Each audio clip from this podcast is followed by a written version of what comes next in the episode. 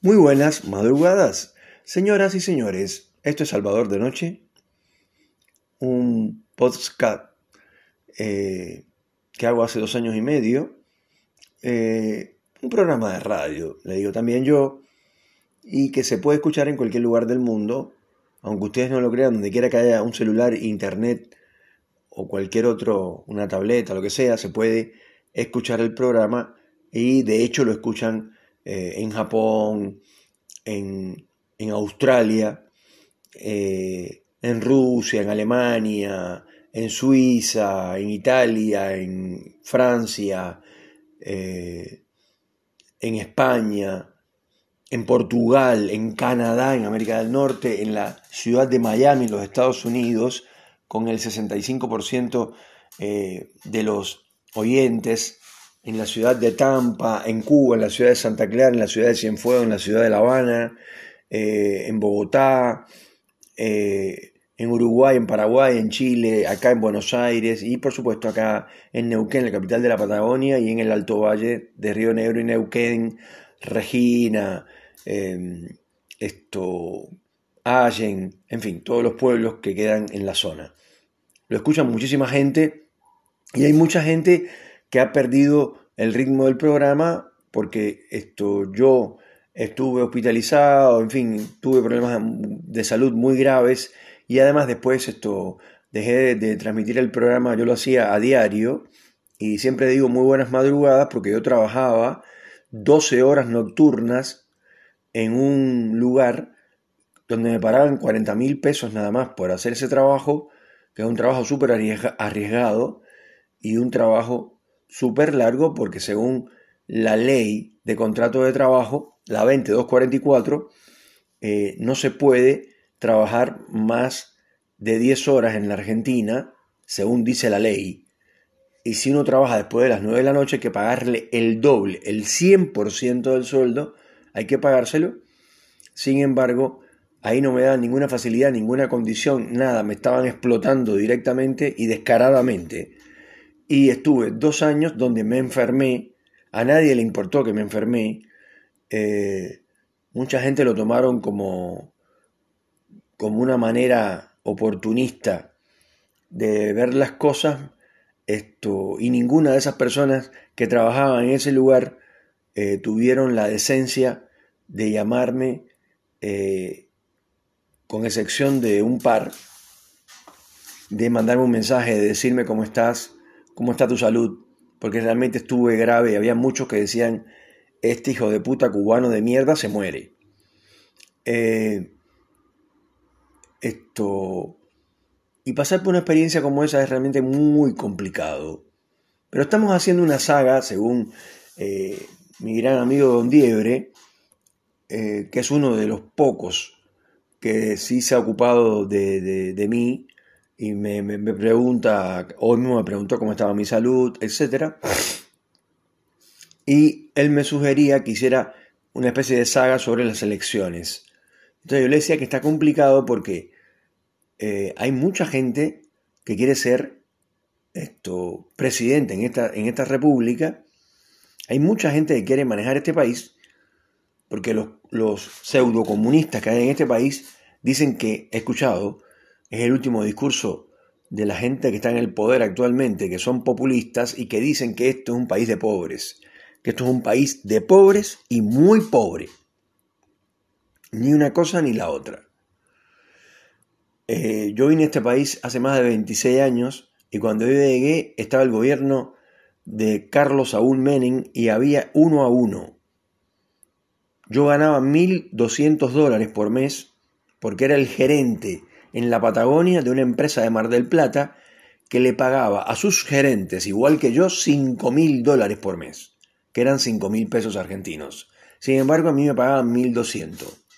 Y cuando le preguntaron al gerente, llamado Ricardo, le preguntaron, ¿por qué a Vladimir, que es gerente de la Patagonia, que es una zona súper grande y que está haciendo un gran trabajo, ¿por qué no le pagas lo que le pagan a los demás? Y el tipo dijo, porque Vladimir es un muerto de hambre que viene de Cuba. Y hay que pagarle lo que se pueda. Le estoy pagando 1.200, bastante le estoy pagando. Entonces, con ese concepto, después la gente dice que no discriminan, que no sé qué, que esto es un país de inmigrantes. Es verdad que esto es un país de inmigrantes, pero aquí sí se discrimina. Y mucho más de lo que ustedes pueden imaginar. Entonces, volviendo a las elecciones, toda la gente que está metida dentro del, del grupo de los diferentes partidos y todos los que quieren ser presidentes, ninguno tiene suficiente cultura, suficiente experiencia y suficientes esto, eh, valor, para no decir otra cosa, para enfrentar. ¿Por qué? Porque acá en este país los que mandan son los fuertes, los que mandan son los problemáticos, los que mandan son los que dicen a mí no me toquen porque le prendo fuego, a mí conmigo no se metan porque van a ver lo que va a pasar, los que amenazan, los que se hacen los duros, son realmente los que mandan. Había un señor que todo el mundo ha olvidado, ha quedado en el olvido, sin embargo hombre podría ser un héroe de este país, que vivía en el sur, donde vivían Cristina Kirchner con su marido, llamado Néstor Kirchner. Y el tipo dijo, ustedes se van a llevar a los Kirchner para Buenos Aires y le van a dar poder, se van a arrepentir. Porque los Kirchner, el matrimonio Kirchner, son mafiosos. Son muy peligrosos, ambos, sobre todo ella. Eso no lo dije yo, lo dijo un argentino del sur que los conocía y que los conocía muy bien cuando empezaron con su inmobiliaria. Y después tenía un hotel, el hotel uno de los más grandes del sur, que lo tenían siempre a full, pero sin embargo cuando uno iba al hotel estaba vacío, no había ni una sola habitación llena. Y la gente dice que no fue Cristina, que no fue... Néstor Kirchner le daba besos a la caja fuerte y cuando le llevaban pesos, un, bolso lleno de pesos lo tiraba, porque lo que le gustaba eran los dólares. Mauricio Macri es un hombre que dijo que él iba a quitar, a erradicar la pobreza de este país. Él es multimillonario, ultra multimillonario.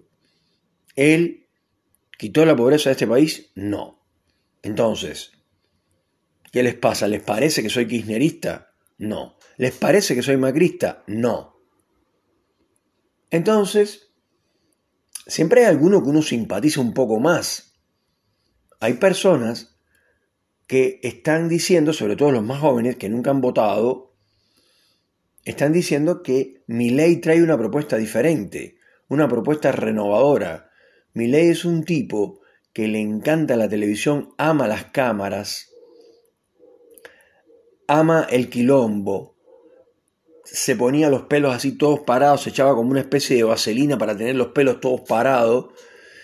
Y eh, es un tipo que tiene un nivel de agresividad increíble, empieza hablando, sabe de economía, algo sabe, se pone a hablar de economía y de pronto empieza a gritar y a decir Horacio Rodríguez Larreta es un hijo de puta, ese calvo.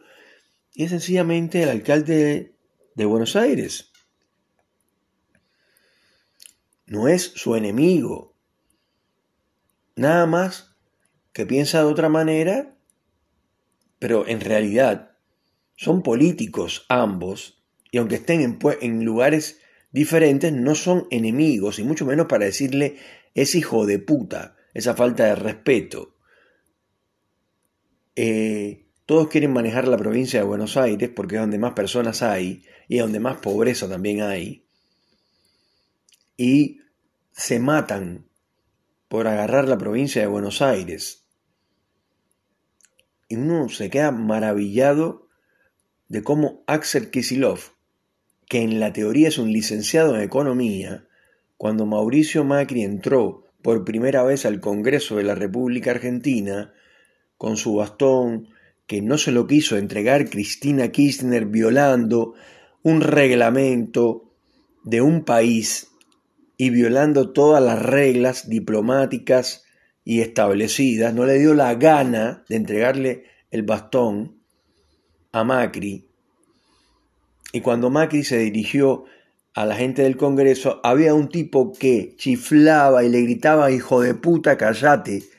Y ese tipo es Arcel Kisilov, el gobernador actual de la provincia de Buenos Aires, que dice haiga que hacer lo que haiga. Esto merece una pausa.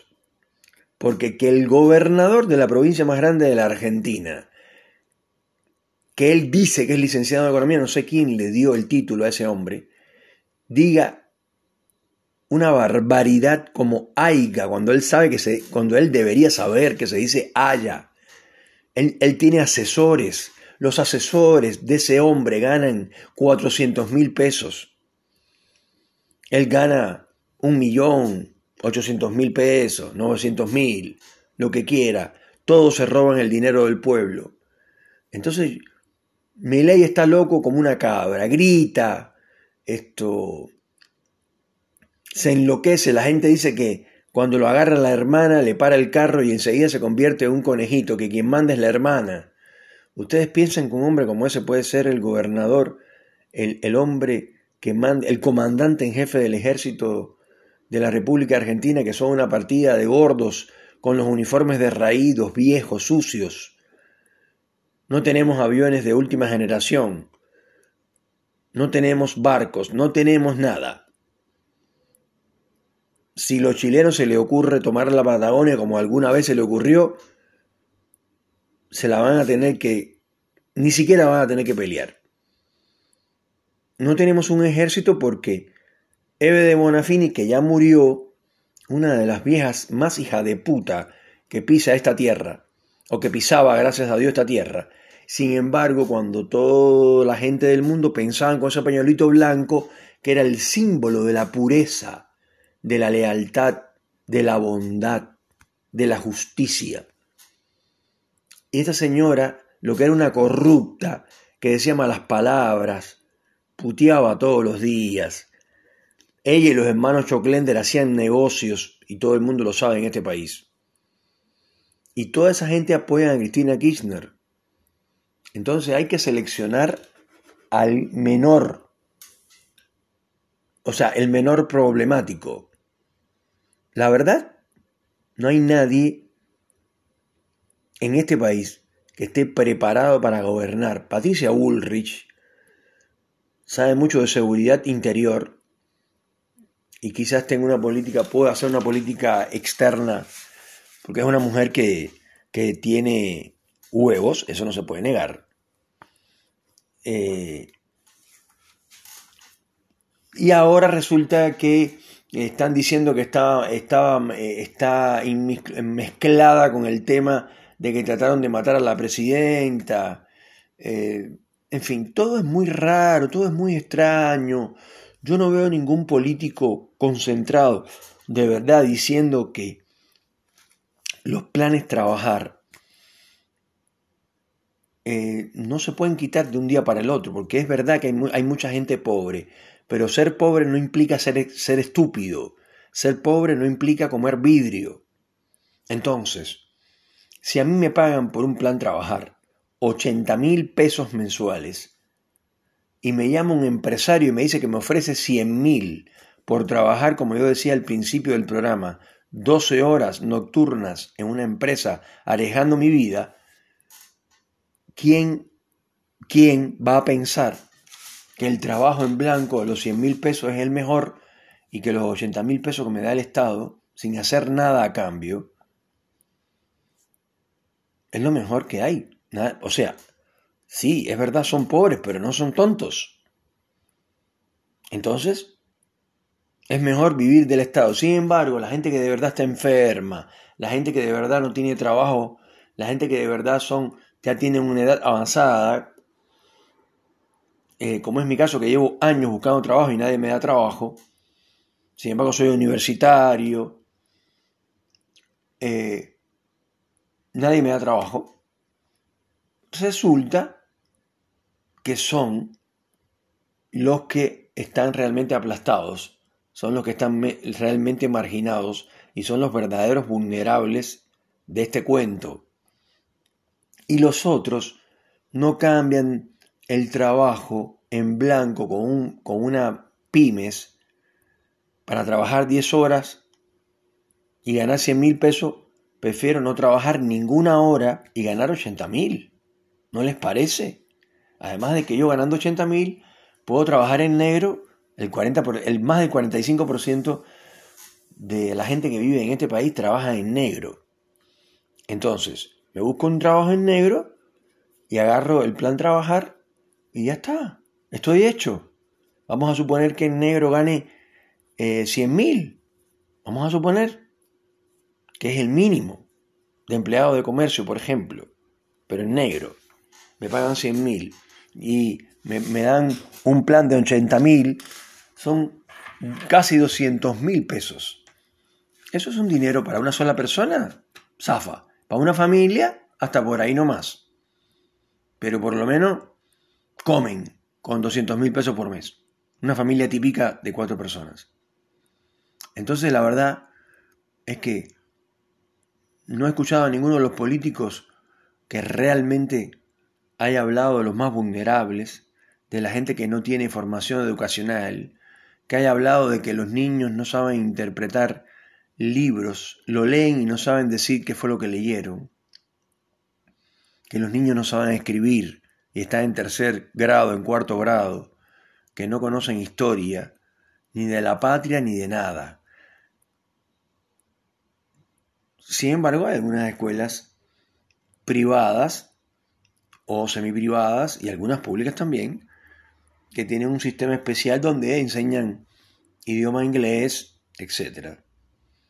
De todas maneras, este país hace 20 años atrás era uno de los mejores países en cuanto a educación se trata en, Latinoamérica seguro y uno de los mejores del mundo también. Señoras y señores, esto es Salvador de Noche, un programa de podcast, un programa de radio del siglo XXI estamos hablando de las elecciones en Argentina.